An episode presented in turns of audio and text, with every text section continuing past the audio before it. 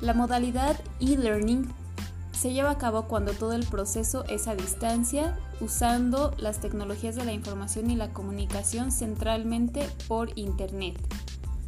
La modalidad B-Learning se lleva a cabo cuando una buena parte del proceso es también presencial y el resto es a distancia. También la conocemos como educación semipresencial o educación mixta. La educación en vivo es todo aquel proceso que se desarrolla en tiempo real mediante herramientas que permiten sincronía entre alumnos y tutores durante todo el curso. La educación móvil se basa en el uso de dispositivos móviles celulares, tabletas, etc. La educación abierta por Internet está constituida por recursos educativos abiertos con licencias abiertas, que son cursos de libre acceso.